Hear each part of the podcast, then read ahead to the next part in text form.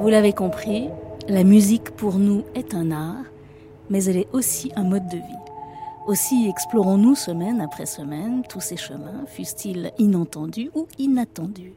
Rien n'échappe à notre oreille gourmande de toutes les expériences sonores.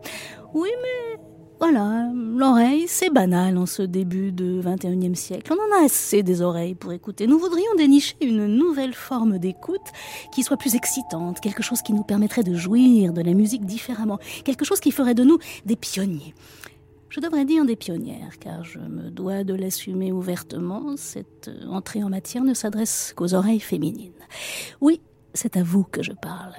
Vous qui avez été stupéfié d'apprendre par une enquête Ipsos qu'une majorité des porteurs de gènes XY, c'est-à-dire nos amis les hommes, entre 25 et 45 ans, préféraient s'amuser avec leur ordinateur ou leur téléphone mobile plutôt que de faire l'amour.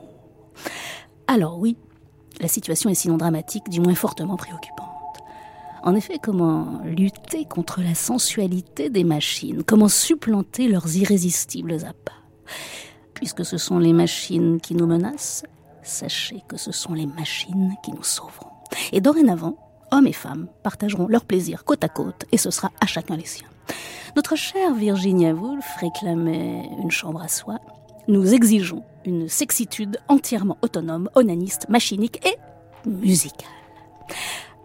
Je sens bien que ces messieurs lèvent soudain le nez de leur ordinateur. Trop tard, car déjà nous voici tout entière abandonnés à une nouvelle invention découverte au hasard du net une invention sexolutionnaire.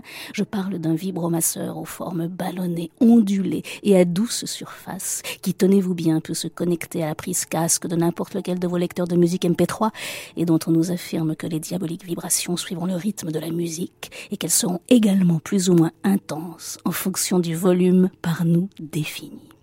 Grâce à cette découverte proposée en cinq coloris, j'ose le dire, mes chères sœurs, la jouissance musicale prendra tout son sens. Et par Athénée et toutes les déesses de l'Olympe, votre sexe ne sera plus une blessure, comme le chantait Léo Ferré, mais il aura enfin des oreilles.